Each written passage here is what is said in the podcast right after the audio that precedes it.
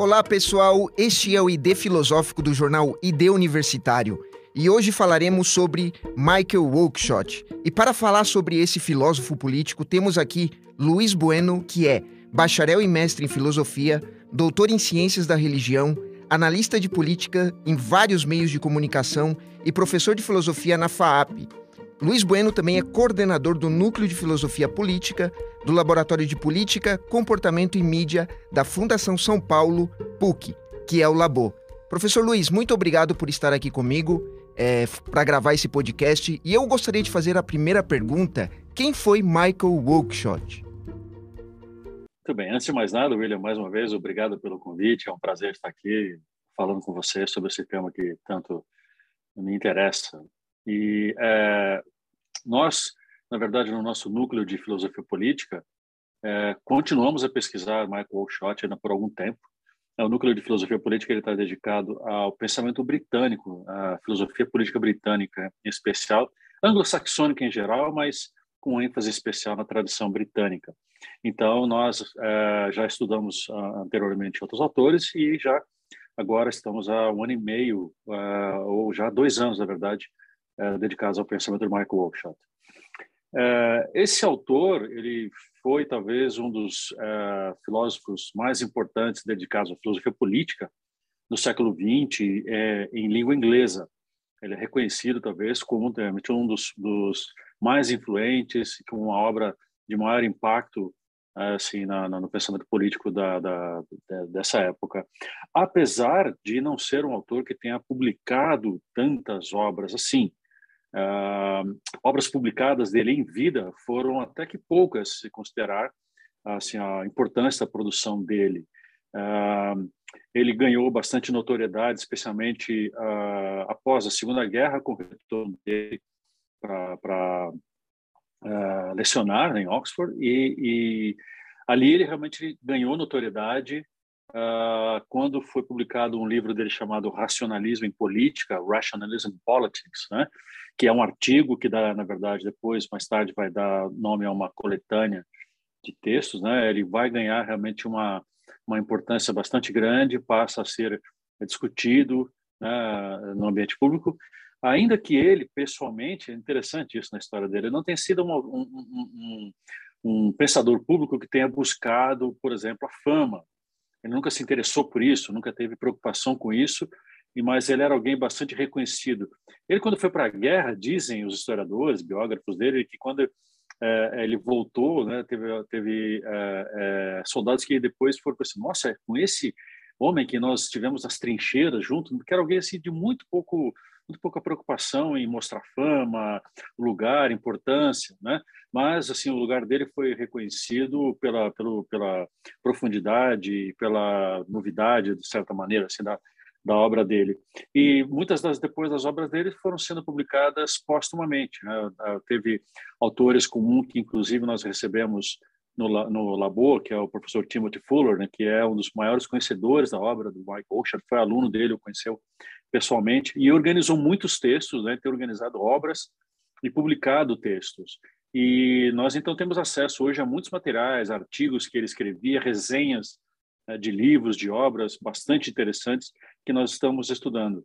É, então, ele, ele faz parte de, dessa linhagem de pensadores né, da, da, filosofia política britânica, que tem um certo caráter que a gente vai discutir aqui ainda hoje, que é um caráter muito pouco abstrato, muito pouco dado a utopias, está é, muito calcado na tradição, é, é, vamos dizer assim, empirista britânica, né, que volta lá a David Hume, e depois passa pelo pensamento de um Burke e outros autores né, que vão estar bem é, assim, na linhagem que ele representa. Então, é um britânico por excelência, podemos dizer, assim, alguém que pensa a maneira como nós, normalmente, quando pensamos no pensamento britânico, vemos, um pouco a mente. Né? É, assim, pensadores, claro que não, não, nós não temos só esse, temos toda a gama de pensamento britânico, né? É, que, que cobre as várias áreas, né?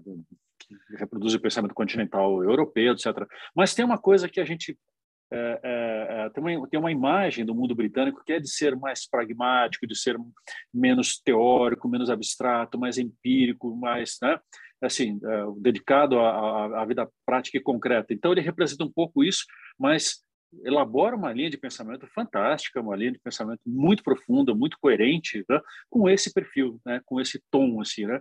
de um pensamento nada dado a abstrações e a, e a, e a, e a utopias, mas muito é, focado na, na, na, vida concreta, naquilo especialmente que afeta o pensamento filosófico político. Né? Isso é mais ou menos para dar uma linha de quem é o Michael Oakeshott. O Michael Oakeshott, além de ele é, ter servido na guerra, ele nunca teve algum envolvimento na política? Ele só se dedicou à vida acadêmica? Ou ele teve algum envolvimento na política britânica? Não, não. Ele, não, o trabalho é. dele foi eminentemente filosófico. filosófico. Ele não se envolveu em questões uhum. práticas. Diferentemente de Burke, é, né? É, exatamente. Né? Uhum. Apesar de estar na tradição de pensamento de Burke, ele é, ele é de um outro polo. O Burke estava mergulhado na vida política. Né? O Burke uhum. teve uma, uma atuação muito, muito importante, né? Mas uhum. o Oakeshott não. O Oakeshott era um pensador. Né? Uhum. Uh, pensador, um, um, filósofo, professor, né? É uhum. assim que ele, é, ele influenciava o meio, mas não como uma ação política. Não, não, apesar de ele ser considerado uh, próximo, por exemplo, a pensamento conservador britânico, uhum. mas você não se vê, não se vê uma atuação pública dele né, envolvido uhum. com partidos e nada disso. É bastante uhum. interessante. É realmente é bastante... uma característica muito, muito pessoal dele. Assim. Muito interessante isso, muito interessante. É, professor, é, sabemos que, né, além de Oakeshott, existiram vários teóricos, inclusive na, na, na própria Grã-Bretanha, né, que escreveram sobre o conservadorismo. A gente pode pegar o, o norte-americano Kirk, a gente Burke, Roger Scruton, que também era, foi britânico, é, faleceu há não muito tempo, né? A gente teve aqui no Brasil também o João Camilo de Oliveira Torres. O conservadorismo de João Camilo é muito diferente daquele conservadorismo que a gente vê hoje aqui no Brasil, né? Não tem nada a ver com aquele conservadorismo, até mesmo do conservadorismo do século XIX, né? Quando a gente olha para Visconde de Uruguai, Bernardo Pereira de Vasconcelos, os saquaremas, né, aqui no Brasil, não tem nada a ver com, com é, o conservadorismo que hoje é falado no Brasil.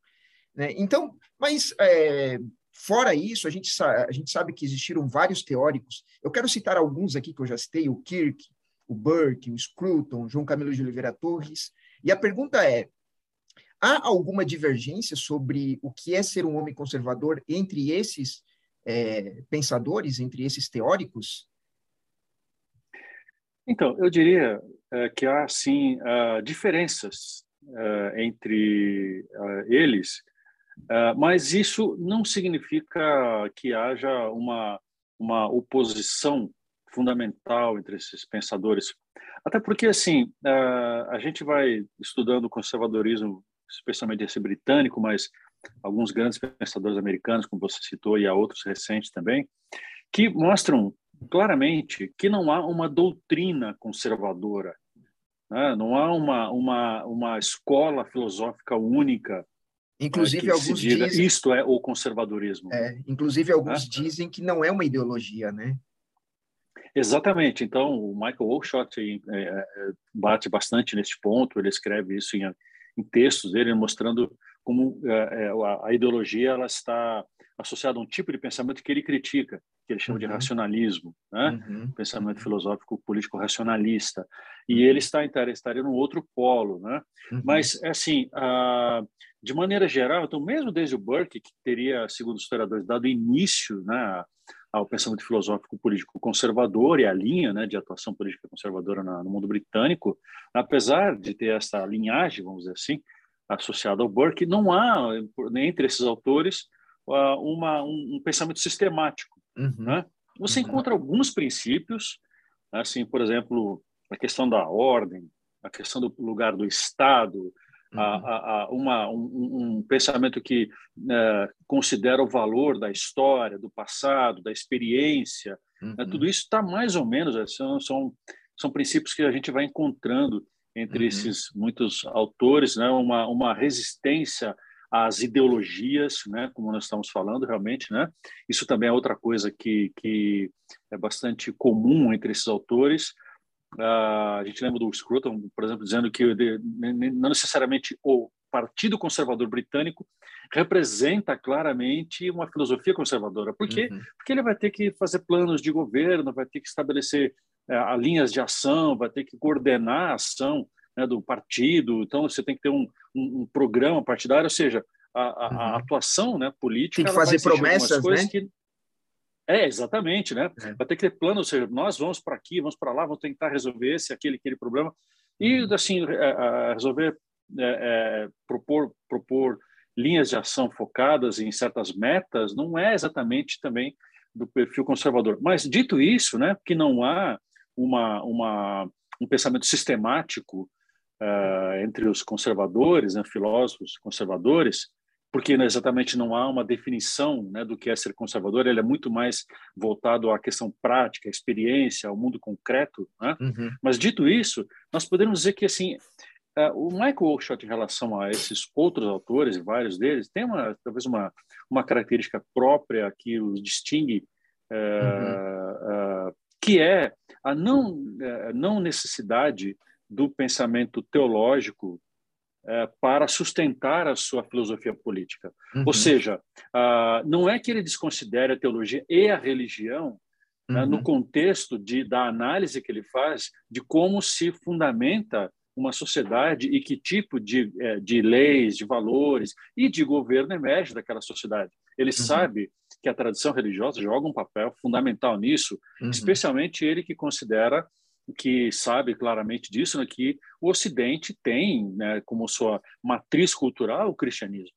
Certeza, né? E é um britânico que pensa também dentro desse uhum. contexto. Né? Uhum. Mas isso é uma coisa. A outra é, é fazer com que o seu pensamento é, filosófico é, nesse de, de, de, de hipóteses né, que, que, que é, decorram do pensamento teológico ou da, de uma necessária adesão a alguma forma de fé. Né? E isso já é alguma coisa que nós encontramos em outros autores. Eles consideram que o seu conservadorismo ele está apoiado sobre uma certa fé. Isso é muito notório, por exemplo, no Kirk. Né? Uhum, Russell uhum. Kirk tem essa, essa, esse pensamento e, e, claramente né, ligado ao cristianismo. O Roger Scruton também tem lá, né, assim, como era um filósofo é, que participava dos debates públicos e assumia também a sua fé e uhum. ele escreve sobre isso também. Então, não é que ele seja um pensador religioso, um filósofo, mas a uhum. religião tem um papel bastante importante. Já no Oakeshott, não. O, uhum conservadorismo filosófico do Oakeshott ele tem um, um, um caráter muito, é, como nós colocaremos, né, assim, para defini-lo melhor, tem um caráter muito cético. Uhum. Cético no sentido da grande tradição cética que remonta, passa por David Hume, mas tem elementos lá do pirronismo antigo, né? Uhum. É essa linhagem que faz do pensamento cético não propriamente uma um sistema de pensamento, mas um, um, muito mais como Michael Oakeshott mesmo chama, uma disposição, uhum. uma certa atitude de pensamento que no Oakeshott é fundamental para nós entendermos como ele enxerga o mundo político. Né? Uhum. Uh, o que é o lugar do governo, das leis, uh, o papel do hábito, do costume, da tradição, da experiência. Né? Uhum. Então, eu, eu diria que é uma característica que o distingue destes autores que nós citamos, né? apesar de talvez uhum. haver outros né, que tenham um, um, perfil parecido, né? Mas o ceticismo dele, que lhe dá um, um, um, tom de prudência muito grande na sua filosofia, não é, é apoiado necessariamente numa certa confissão de fé ou em teses teológicas ou numa metafísica religiosa. Isso a gente não encontra nele. Né? Uhum. A gente encontra ele uhum. refletindo sobre a religião, o papel dela, né, dentro de uma construção de uma tradição e de um molde civilizacional, na sociedade, mas não né? necessariamente como sendo né, um fundamento filosófico para o pensamento que ele produz. Talvez uhum. essa seja a característica mais notória, né, que para uhum. mim, pelo menos, o distingue. Uhum. É muito interessante é, o pensamento conservador é, ter né, várias, digamos assim, eu não sei se seria vertentes as, a, a, palavra correta, mas tem várias linhas que a gente pode ler e, e pegar vários pontos distintos. Não tem, não é, não é definido em um pensamento só, né, o pensamento conservador, ou seja, uhum é, um político, por exemplo, um teórico do conservadorismo escreveu sobre o conservadorismo e, e, todos os conservadores seguem a linha desse pensador. Não, a gente pode pegar diferentes ramos, né? A gente pode pegar diferentes pensadores de, de diferentes países, inclusive o, o, próprio Brasil, né? Você tem aqui o João Camilo de Oliveira Torres e a gente pode aprender que o conservadorismo é abrangente, né? Não é definido Exato. em uma ideologia só, em um pensamento só. Isso é muito interessante. Exatamente. E a gente. E até, William, eu diria assim que nessa, nessa linha que você está indo, né, assim, quando a gente pensa em conservadorismo no Brasil, e você estou muito bem, havia um certo tipo de conservadorismo com muita influência do Burke né, na época do Império, uhum. houve um certo pensamento conservador como esse do João Camilo, e uhum. há isso que hoje em dia não estou falando nem agora da, da, da, do pensamento acadêmico, mas há uma prática política que se diz conservadora agora em 2021, né, no Brasil de uns uhum. anos para cá, né, uhum. mas que eh, cujas características estão infelizmente dentro de um quadro que o conservadorismo comporta. Uhum. Como ele tem essa variedade de possibilidades, há esses extremismos que uhum. derivam, né, que, que são subprodutos do conservadorismo, uhum. mas que vão se distanciando das linhas mestras, pelo menos que a gente encontra naquilo que a gente encontra como um certo padrão de pensamento, porque o que se faz hoje em dia em termos de prática política, apesar de haver bolsões de pensamento, né, mais acadêmico, mais instruído sobre conservadorismo, mas em termos uhum. de prática política é um conservadorismo que ele é muito mais é, é, seria muito melhor definido por aquilo que alguns autores chamam de reacionarismo. Reacionarismo, é um pensamento exatamente. que né? Diferentemente daquilo que o Michael Oakeshott aponta, né? E, e, e, isso é muito bem explorado num livro uhum. publicado aqui no Brasil pelo pelo é, escrito pelo João Pereira Coutinho, né? Professor uhum. lá da Católica de Portugal, colunista da Folha de São Paulo, uhum. onde ele também coloca isso muito claramente, né? Que a diferença entre um reacionário e um conservador é que um reacionário é alguém que idealiza um passado que só uhum. existe na concepção dele. Né? Uhum. Um conservador como Michael Oakeshott, né, que tem esse perfil muito mais empírico, olha para o passado, e mas o passado baseado numa constatação factual, na história, nos dados, e não numa idealização de um passado que uh, onde se vivia melhor e nós queremos voltar para aquela condição de vida. Né? Isto é uma idealização né? É, é, é, é, uma dependência de uma história que, na verdade, é muito mais ilusória do que foi o passado, passado que não existe, mas cuja, que acaba sendo a base de uma prática política. Uhum. Né? E, assim, uhum. é, o conservadorismo, nesse caso, se distancia do reacionarismo, por isso, o conservadorismo de um e desses outros autores que nós citamos não idealiza o passado, não está amarrado ao passado, não é saudosista, uhum. não é uhum. alguém que quer voltar para o mundo que já foi. Né? Uhum. O, o, uhum. a característica de um pensamento político conservador cético como o do Michael Oakeshott, ele é muito calcado no presente, no que nós estamos vivendo agora.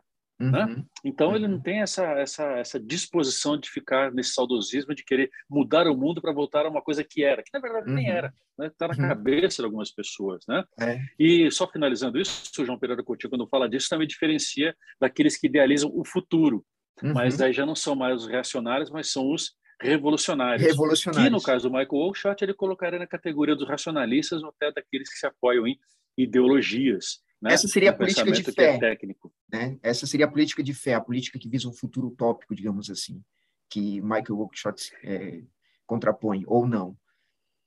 É, assim, mais ou menos sim, né? no sentido de que você é, acaba pensando em termos de metas, em termos de melhoria das pessoas, né? Uhum. É uma fé que não é, não é nem é, quando ele fala de fé, né, e você acha que apontou muito bem, não é nem uhum. uma fé apenas religiosa, mas é uma uhum. fé num futuro idealizado, uma fé em grandes valores que poderiam mobilizar uma sociedade, que poderiam significar a definição de programas de partido e que, no fundo, no fundo, é, tem como meta a transformação das pessoas né, uhum. em pessoas melhores. Esse uhum. melhores, entre aspas, porque é aquilo que essas ideologias definem né, de forma abstrata o que é um bom cidadão, Portanto, se ele tem um modelo racional de um bom cidadão, ele vai querer que a sociedade se mobilize naquela direção. Então, é um ato de fé.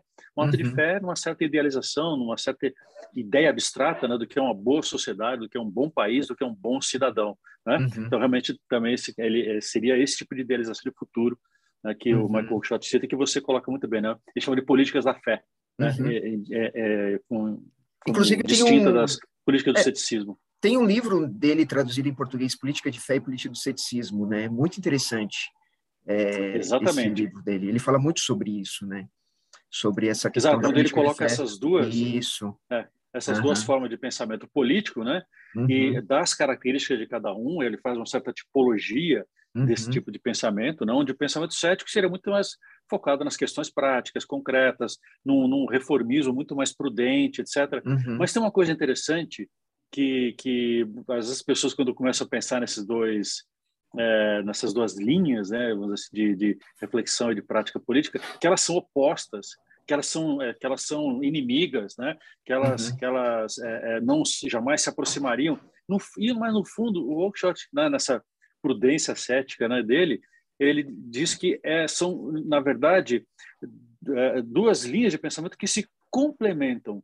Tem um uhum. momento que você precisa de um pouco de fé e tem um momento que você precisa da prudência cética. Então, a sociedade uhum. se mobiliza ah, através desse jogo entre essas duas formas de pensar e agir. O problema uhum. é quando a gente radicaliza em direção a alguma delas.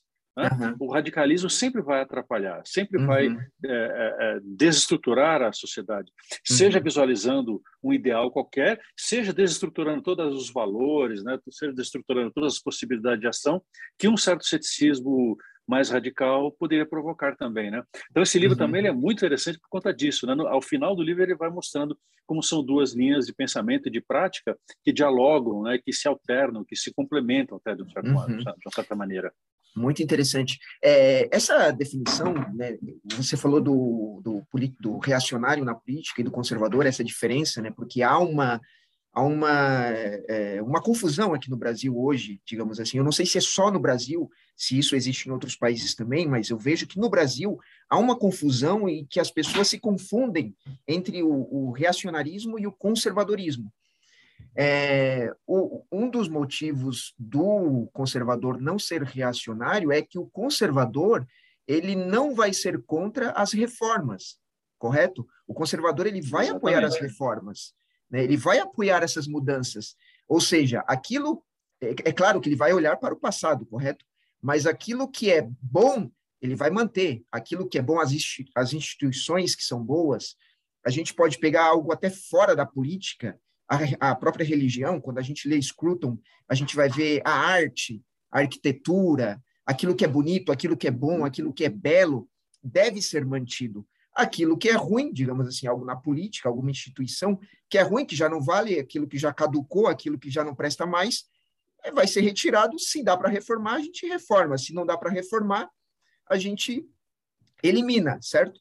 O, o, conservador ele vai apoiar essa reforma desde que haja essa continuidade histórica, certo? Desde que não haja um rompimento, digamos assim, né? uma quebra violenta ou, ou uma, é, um apagamento dessa, dessas instituições ou, da, ou de qualquer projeto político, digamos assim.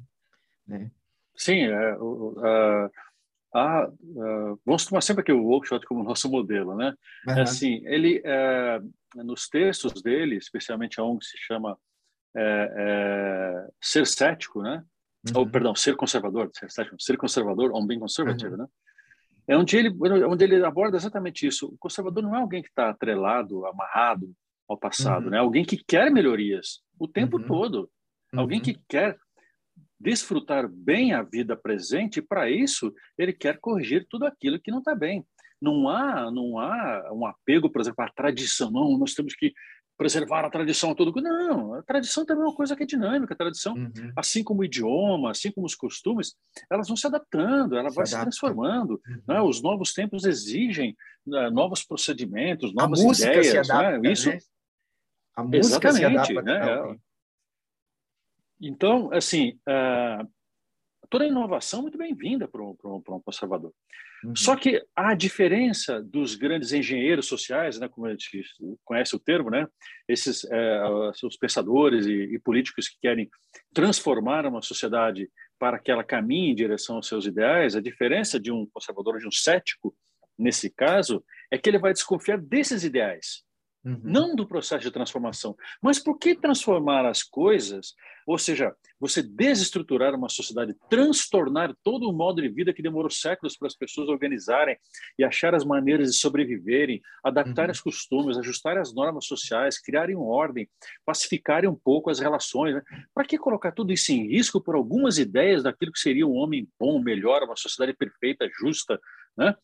Então, queremos transformar? Sim, mas aí é que vem o olhar para o passado, William. Uhum. O que a experiência nos ensinou até hoje? Uhum. O que está consagrado pela experiência? O que, que nós já vimos que funciona? O que nós sabemos que já fazemos há muito tempo e que, ainda que não seja talvez a melhor forma, mas é a forma que funciona? O que disso tudo pode nos ensinar a partir das propostas de transformação que vão nos impedir de cometer erros drásticos, né, que é o que que normalmente está na cabeça dos revolucionários, de fazer transformações drásticas, uhum. sem levar em consideração, ou mesmo assumir como um custo possível, que milhões de pessoas vão morrer. Uhum. Nós sabemos das revoluções do século XX como foram sim, assim. Sim. A Revolução Francesa também foi assim. Né? Mas as grandes brasileira, né? XX foram notórias. Né? A própria brasileira, né? De 1889. É, pois é, assim, né? O pessoal nem levou em consideração o que a população pensava, né? Não. né? Assim, né? Mas assim, se você pensar na Revolução Russa, né, e tudo aquilo, que aconteceu no mundo soviético no século XX, né, como uhum. o pessoal pensava a revolução, dizia, se tiver que morrer alguns milhões de pessoas por um bem maior, tudo bem. É uhum. isso que um conservador acha inadmissível. Uhum. Por que, que nós vamos colocar em risco milhões de pessoas? Porque você acha que a sua ideia, por conta dos seus argumentos, ela é boa? Não, o passado já nos ensinou. Olha a Revolução Francesa, olha a Revolução Russa, olha a Revolução Chinesa. Agora, compara isso com outras revoluções, compara isso com a Revolução Americana, compara isso com a Revolução Gloriosa Inglesa. O que, que essas experiências nos ensinam? Então, nós temos dados históricos que, não, que, nos mostram que tem certos valores da tradição que vale a pena preservar. Tem outros que não. Então, por exemplo, Brasil. Ora, o Brasil já foi escravagista. Ora, porque isso esteve no passado e compôs um certo, por um certo tempo a, a, os nossos modos, nós temos que conservar esse tipo de tradição. Isso não faz o menor sentido. Né? Na cabeça de, de, de, de, um pensador como Oakeshott, é isso que é inadmissível. É, é, assim como a idealização do futuro, essa idealização do passado e achar que uma tradição vale a todo custo, não é verdade. Não, isso não, não, não, não tem, há coisas que nós temos já condições e desejo de transformar, de melhorar e abandonar certos hábitos, abandonar certos costumes que já fazem mal para nós e fazem mal para a nossa sociedade. Uhum. O que a gente sabe é uhum. que hábitos que são muito já incrustados nas nossa, nossas práticas sociais são difíceis de mudar. Uhum. Não é que a gente não queira, a gente quer, mas a gente sabe que a gente vai encontrar uma resistência natural nas pessoas que estão habituadas a um certo modo de vida e que vão resistir. Então, você vai ter que lidar com esse processo que pode ser, de repente, longo uhum. para mudar a mentalidade, para mudar modos de vida. Aí, de repente, você vai ter que apostar em mudar certas leis, vai ter que admitir que algumas coisas não podem mais ser feitas, você vai ter que criminalizar. Mas o que não dá para fazer é aquilo que os, né, os céticos dizem: não dá para fazer mudanças no atacado. Uhum. Vamos fazer mudanças no varejo, naquilo que é possível, sem levar sofrimento, desestruturação e desordem à sociedade. Isso uhum. é a prudência que vem do, da atitude cética né, que olha para o mundo prático com, com, com, uma, como assim, com uma prudência, com um cuidado muito grande, porque sabe que a nossa razão não dá conta de todos os fatores que estão envolvidos na vida de uma sociedade. São uhum. muitas coisas, né? são é, aspirações, contratos, acordos, modos de vida, crenças, sentimentos. Não é? Tudo isso está, tudo isso está a sociedade está permeada disso. Os nossos vínculos são formados disso. Aí nós achamos que com a nossa, nossa capacidade de cálculo, nós vamos dar conta de tudo isso para fazer uma sociedade dita melhor? É isso que não, não, não, assim, não, não, não, não, não cabe na cabeça não cabe de um cético, que, né, de um conservador, né, cético como Oakeshott, que deseja transformação, deseja melhoria, que é tudo que a tecnologia possa trazer, que é tudo que as inovações legais possam trazer, mas com aquele cuidado de, tá bom, assim, só, só vamos né, com certa prudência para não destruir tudo aquilo que nós conseguimos conquistar com muito tempo, com muito esforço, com muito suor, uhum. gente que morreu, enfrentamos guerras para construir isso aqui. Agora não vamos deixar simplesmente por uma aspiração qualquer também jogar isso tudo fora sem saber aquilo que vem na frente, né? uhum. né? Uma então, é muita prudência, por, né, nesse por caso. uma emoção do momento, né? Porque muitas mudanças vêm de uma emoção por, de momento, né? Digamos assim, é, alguma Sim é, isso, isso é muito complicado, muito difícil, né? Porque você vai querer mudar uma sociedade baseado numa emoção de momento, né? Você vai transformar, você vai destruir tudo aquilo que os nossos antepassados criaram, nos herdaram com tanto esforço, com tantas, como você mesmo mencionou, através de guerras, né? Eu, eu, eu olho para a minha cidade, por exemplo, a minha cidade é uma cidade pequena, professor, tem cerca de uns 15 mil habitantes. Cada vez que eu leio o hum. Oakeshott, cada vez que eu leio Burke, eu lembro da minha cidade. Porque a minha cidade é uma cidade conservadora. Eles talvez não saibam disso. Eles talvez lá não saibam disso. Mas a minha cidade é uma cidade conservadora. Talvez não na política, digamos assim, mas é, essa questão de respeitar essa continuidade histórica, de respeitar aquilo que os antepassados fizeram, isso é muito forte numa cidade. Eu não sei se isso é uma característica normal de cidades pequenas, mas a minha cidade ela é muito conservadora, ela cuida daquilo que é, os antepassados nos deixaram como herança, seja numa arquitetura, seja na, sei lá, nas escolas, ginásio de esportes, é, tudo isso é preservado é, em respeito àqueles que já se foram, aqueles que existem e aqueles que um dia virão lá na frente. Uhum. Isso eu vejo na minha cidade, né? Então, cada vez que eu leio é, os teóricos do conservadorismo, a, a, imagem da minha cidade está na minha mente enquanto eu leio. Isso é, para mim, é, é fascinante. Fascinante ter essa continuidade histórica, esse respeito a essa herança, né? Aquilo que nos deixaram é, como, como herança, que, que são boas, que são boas, né? Se fossem más, a gente reformaria, a gente mudaria, a gente adaptaria ao nosso tempo, né? Mas aquilo que não precisa mudar, a gente deixa, aquilo que é ruim a gente elimina e aquilo que a gente pode reformar, a gente reforma, né? Esse é Exato. o pensamento conservador. Então, por exemplo, William, se você chegasse na sua cidade e dissesse, olha, tem um procedimento médico novo, testado já em outros lugares, que valeria a pena nós implementar na nossa sociedade, vai melhorar né, uhum. o tratamento de certas doenças, vai dar mais longevidade às pessoas. É diferente daquilo que nós fazíamos, mas nós, nós temos certeza que funciona. É. Essas pessoas dizem, não, não, nós preferimos a medicina antiga, que é dolorosa. É. Você acha que as é. pessoas vão resistir desse jeito? Pois é. Pô, tem uma tecnologia né? nova para fazer asfalto aqui que vai é. melhorar nossas ruas. Tal. As uhum. pessoas não vão querer. Né? Uhum. Ou, se você chegar assim, gente, olha, essa coisa de que a gente vai ter uma lei para quem tem a pele clara e outra lei para quem tem a pele escura, não dá mais. Isso uhum. é uma uhum. forma né, já antiquada, isso é desrespeitoso, isso é desumano. Né? O que a gente já uhum. fez com, com, com os descendentes africanos não, não, não, não cabe mais. As pessoas vão dizer, não, nós temos que manter... Uhum. Eu tenho certeza que as pessoas vão dizer, ah, não, faz sentido, gente. Até o cristianismo nos obriga, já que o país é um, é. Né, o nosso Brasil é um país de maioria cristã, maioria, né? O Brasil uhum. não é cristão. Uhum. O Brasil tem a maioria, maioria. da população ainda, né? Então o cristianismo não ensina a igualdade entre as pessoas. Então é. Se nós somos cristãos, né? Estou dizendo, me colocando no lugar de um cidadão da sociedade, não, não temos que esses valores não tem que estar acima de tudo. Ou seja, eu imagino que as pessoas queiram sempre colocar adiante de si aquilo que é melhor. É claro que algumas vão de repente ficar ainda atreladas a valores antiquados, a valores ultrapassados. Mas as novas gerações que vão entendendo vão transformando isso e vão uhum. assimilando aquilo que é melhor. Agora, se uhum. chega um prefeito lá, ou sei lá, o governador, não, vamos botar aqui tudo abaixo, vamos construir casas novas, um novo modo de vida, as famílias vão ter você se organizar. As pessoas, não, não, pera um pouquinho.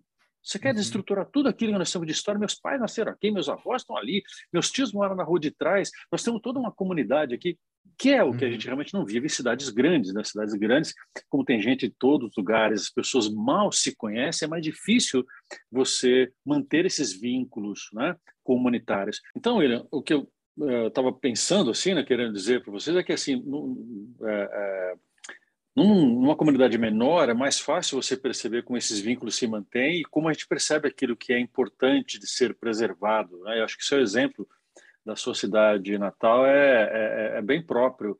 Né? E quando a gente compara com uma cidade, por exemplo, onde eu vivo, que é São Paulo, onde esses vínculos são mais difíceis porque as pessoas se conhecem pouco, se mudam com muita frequência, né? Então é mais difícil você ter essa percepção né, de que a gente conserva muitas coisas, né? É, o conservadorismo que um workshop pensa, então, novamente, como nós estamos falando, não é saudosismo. Mas se você olhar para uma cidade como São Paulo, nós não queremos que os nossos parques sejam preservados, que as nossas construções históricas sejam mantidas, né, que os nossos bens públicos também sejam, também sejam mantidos, que a ordem pública, ou seja, eu poder sair, pegar meu carro, saber que as, as leis de trânsito estão sendo respeitadas por todo mundo, né? Que então eu posso dirigir com tranquilidade e, e, e, que eu vou entrar numa, num, lá, numa agência bancária e aí as filas, né? Que então, são ordenadas por lei ou até pela, pela, pelo hábito da boa convivência vão ser preservadas. Eu não vou sair atravessando na frente de ninguém porque tem valores que estão instaurados, né? Do respeito mútuo, da civilidade e que é, demoram para a gente adquirir esses valores, né? E nós queremos uhum. mantê-los. Se tiver costumes melhores, vamos, uh, com o tempo, adaptando-nos a, a, esses novos momentos, novos tempos, novas necessidades, né? Mas o que não dá para, de repente, dizer, joga tudo fora e vamos começar do zero. Se você falar isso numa cidade pequena, as pessoas falam assim, tá louco, é. nós vamos morrer de fome, vamos perder uhum. o trabalho, vamos uhum. fazer as famílias, vamos perder as nossas casas. Não, não, não, não, não. Uhum. Vamos com calma. Numa cidade grande como São Paulo, ah, vamos mudar tudo, o pessoal fala, xiii, mais um que está aí com as ideias é. mirabolantes que daqui a pouco não vai dar em nada. Seja, todo mundo desconfia assim.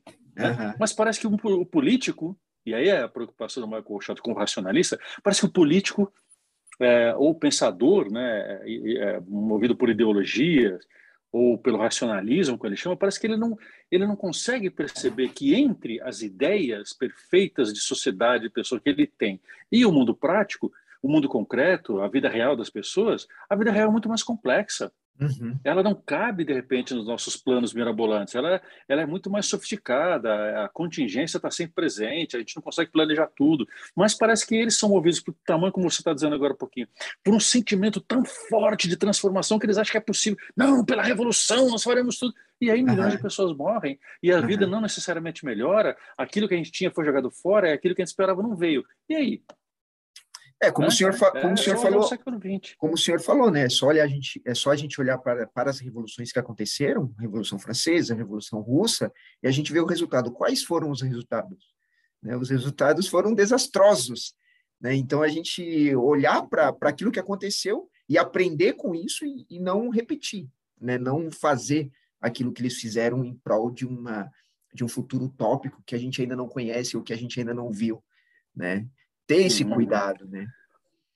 Exatamente. O Michael Rochot, ele, assim, quando ele fala do conhecimento, ele uh, diz que há dois tipos de conhecimento com quais com o qual nós nos deparamos frequentemente. Um deles ele chama o conhecimento técnico e uhum. outro ele chama o conhecimento prático. O conhecimento técnico é esse que a gente aprende nos livros, é o conhecimento das fórmulas, dos princípios, dos projetos, né, das ideias racionalmente muito bem ordenadas e tal, que você vê num livro de receitas, que você vê no livro de receitas culinárias ou, ou né, num, num livro que é de pesquisa médica ou de química, não é? Mas assim, o que que ele diz que é o conhecimento técnico? O conhecimento técnico é como se ele fosse um, um, um resumo é assim, uma síntese, uma condensação de uma enormidade de conhecimentos práticos que nós temos e que, como nós detemos aquele conhecimento, nós colocamos de uma forma racional, intelectual, que nos uhum. ajuda a conduzir as nossas práticas uhum. em, qual, em qualquer área que você imaginar.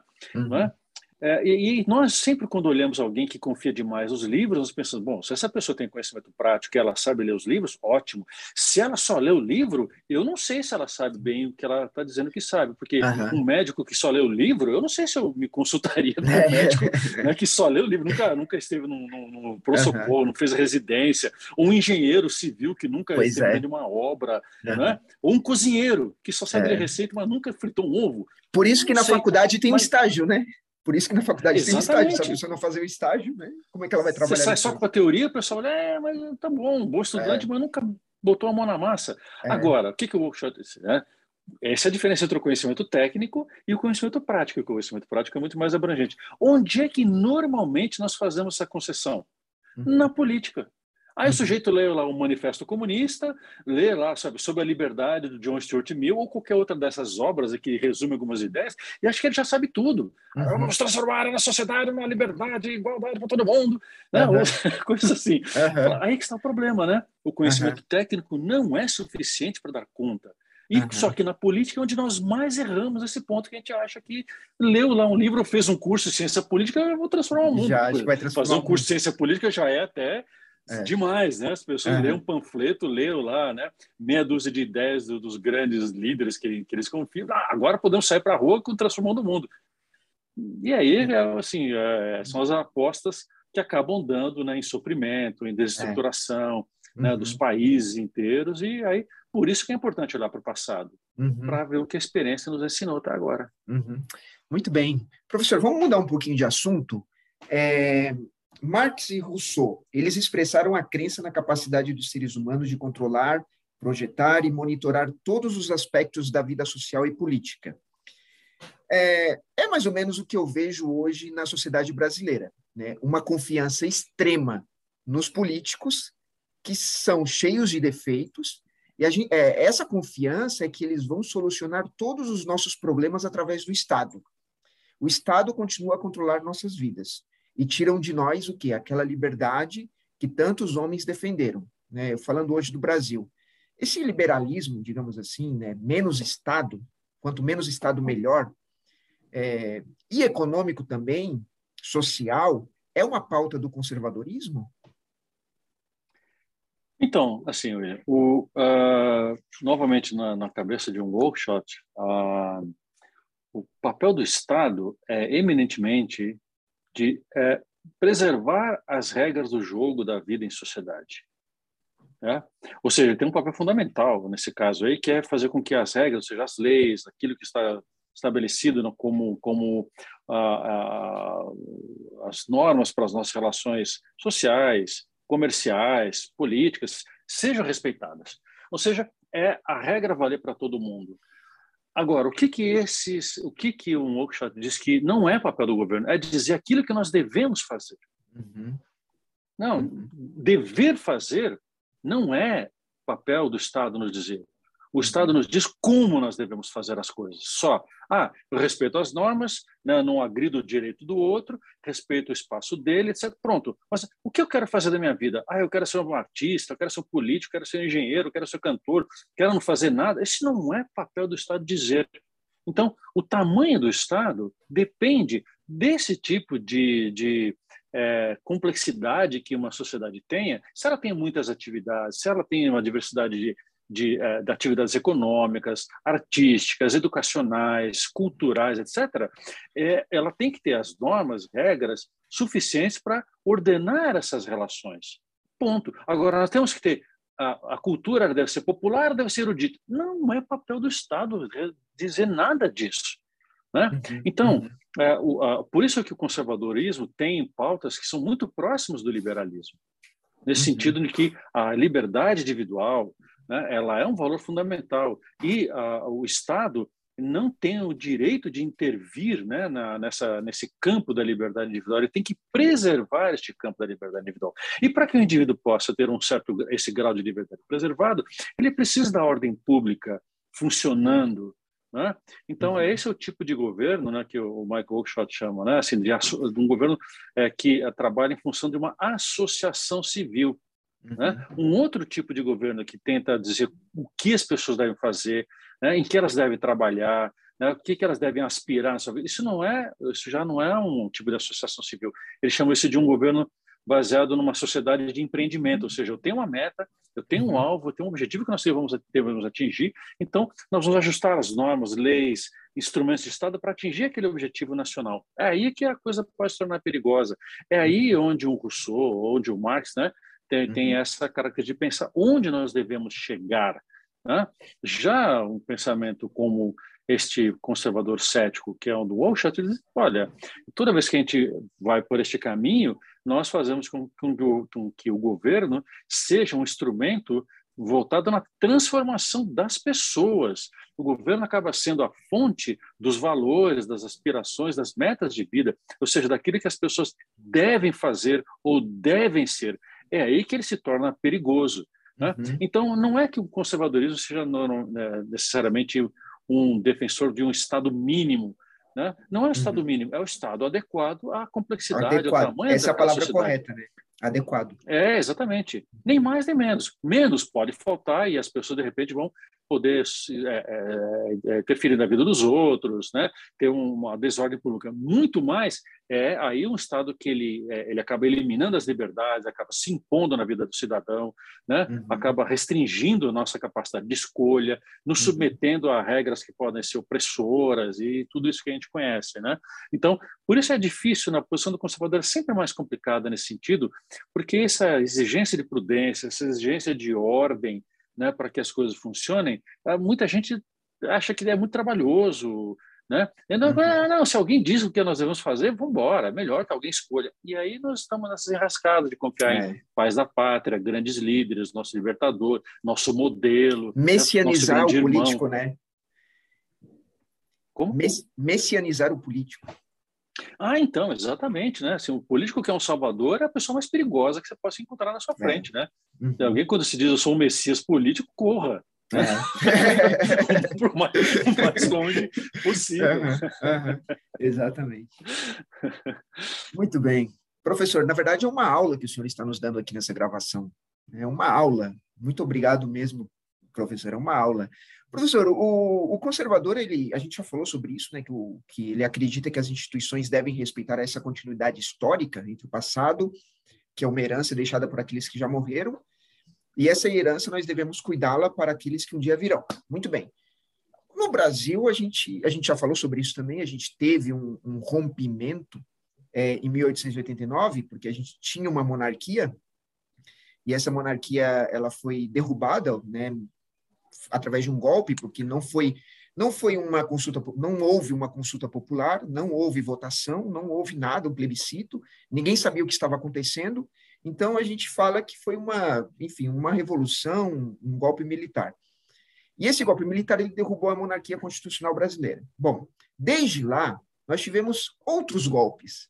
Né? A gente teve o uhum. golpe né, Getúlio Vargas, a gente pega de 64, e além dos golpes, a gente teve algumas constituições, não foi só uma nem duas, a gente teve algumas constituições. Então, não houve continuidade histórica. De 1889 até aqui, não há uma continuidade histórica é, na política brasileira. Dito isto, podemos dizer que há conservadorismo no Brasil ou ele morreu no século XIX?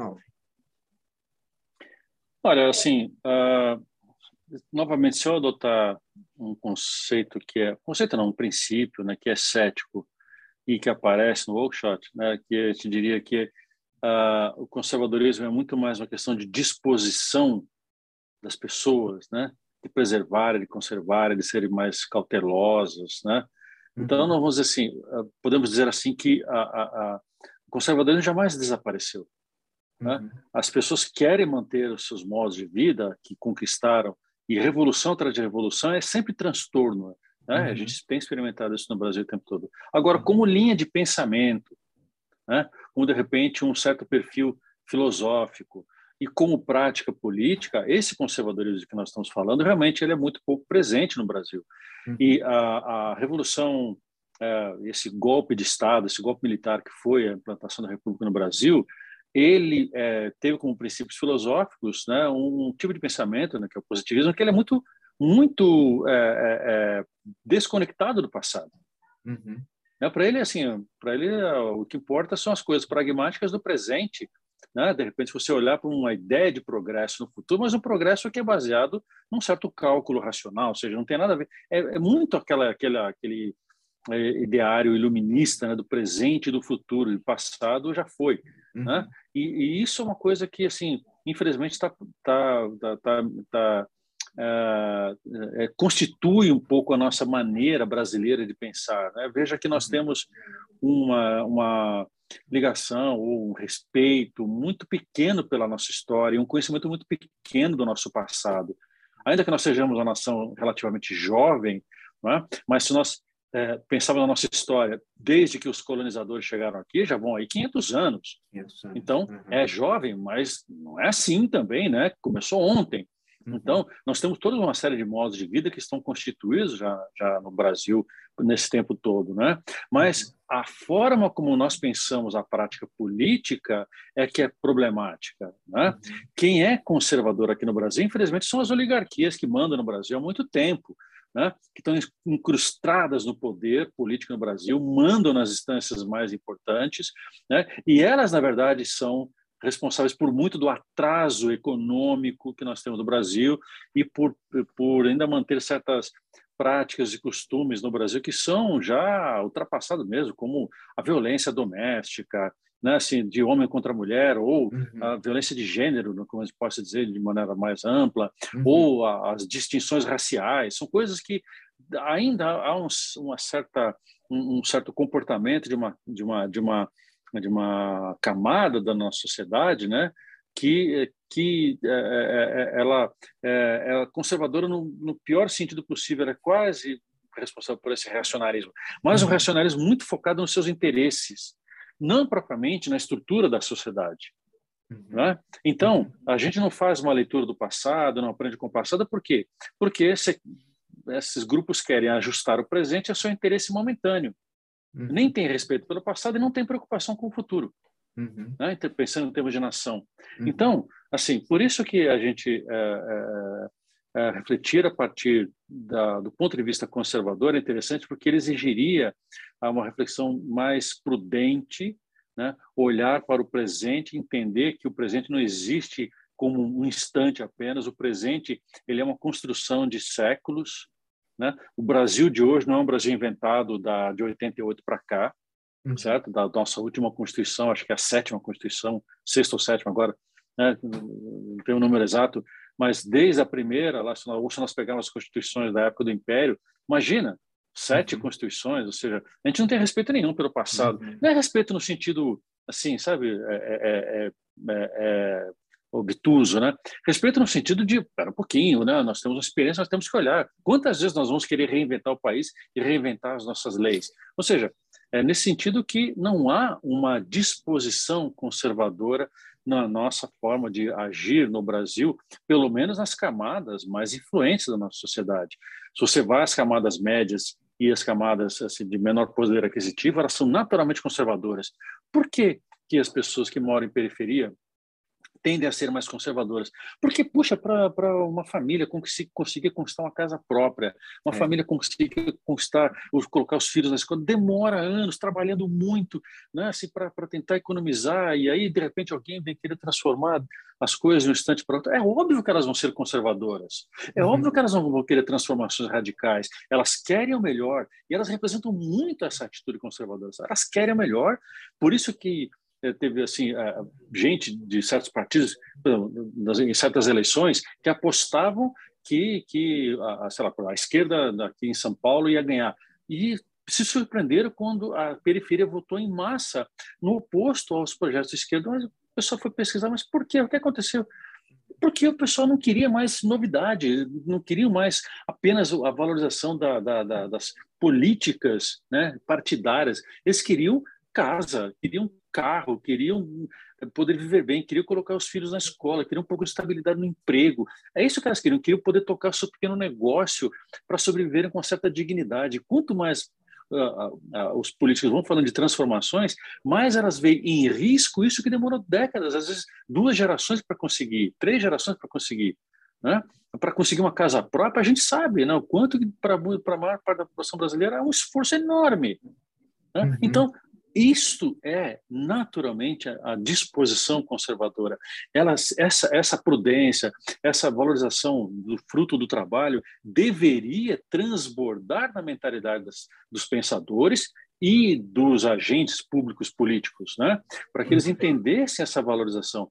Como não há esse diálogo desses pensadores e desses políticos, né, com essa mentalidade da população, você não acaba não tendo uma disposição conservadora. Você tem essa transformação imprudente e desconsiderada que essas pessoas acabam propondo para o Brasil. Muito bem, professor. Então eu vou partir agora para a última pergunta.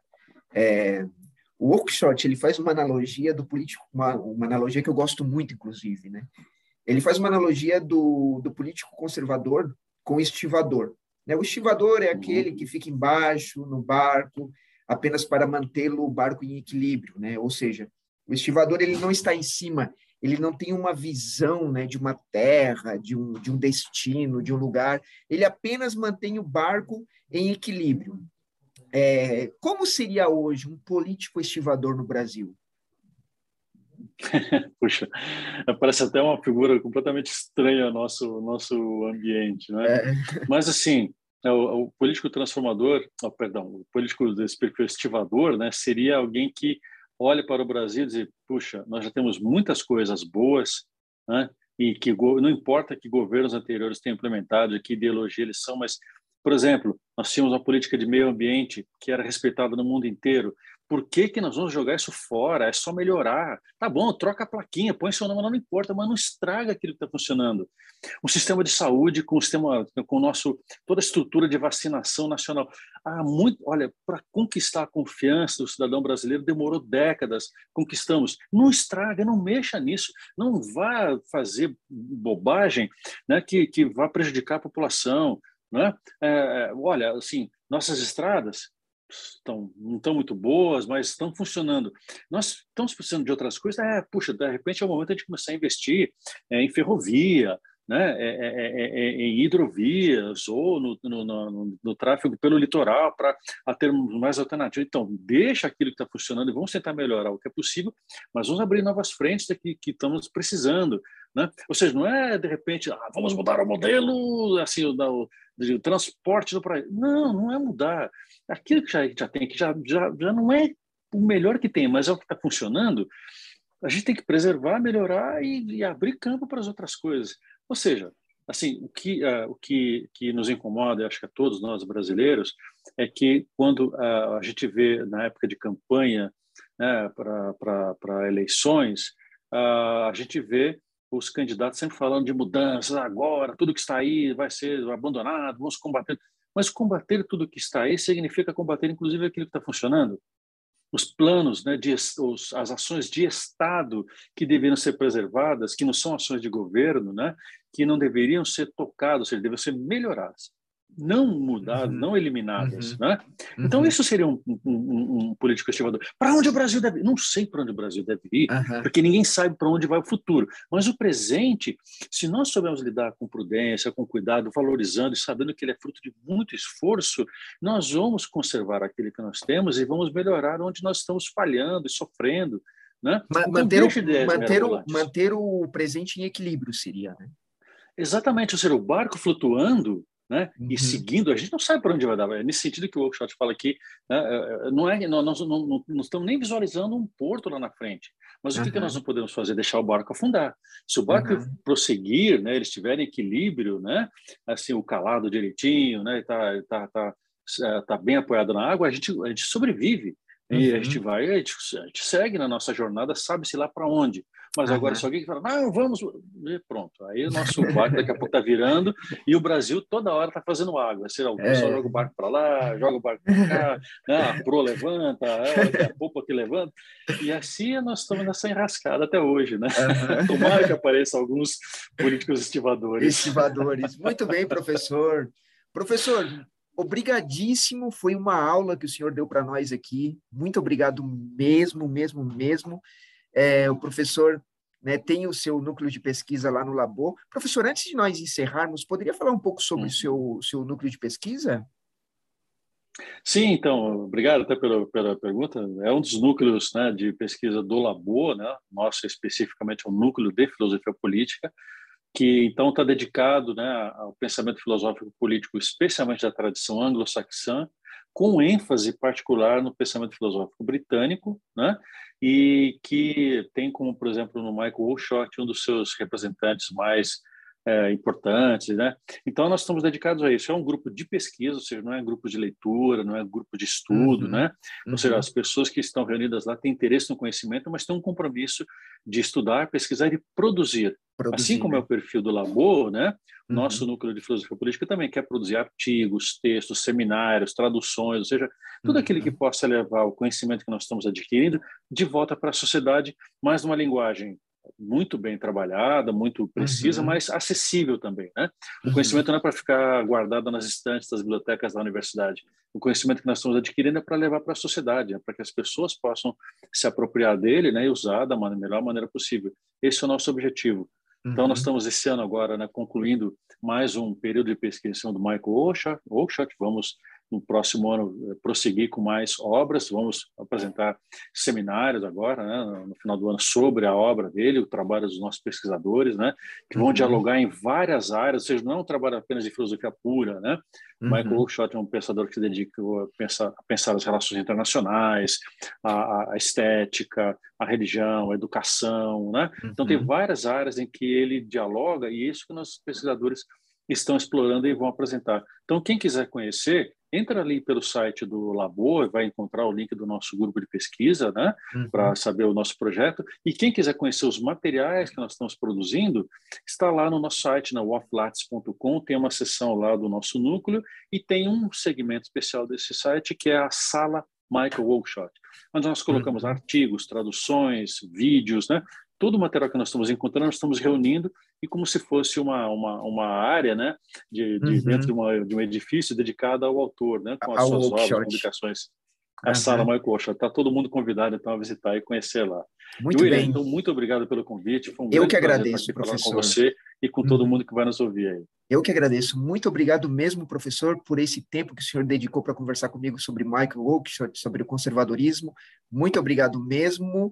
E eu tenho certeza que vai esse podcast vai despertar no coração dos nossos ouvintes o desejo de ler Michael Oakeshott, né? Então, muito obrigado mesmo, professor. Um forte abraço. Um grande abraço também.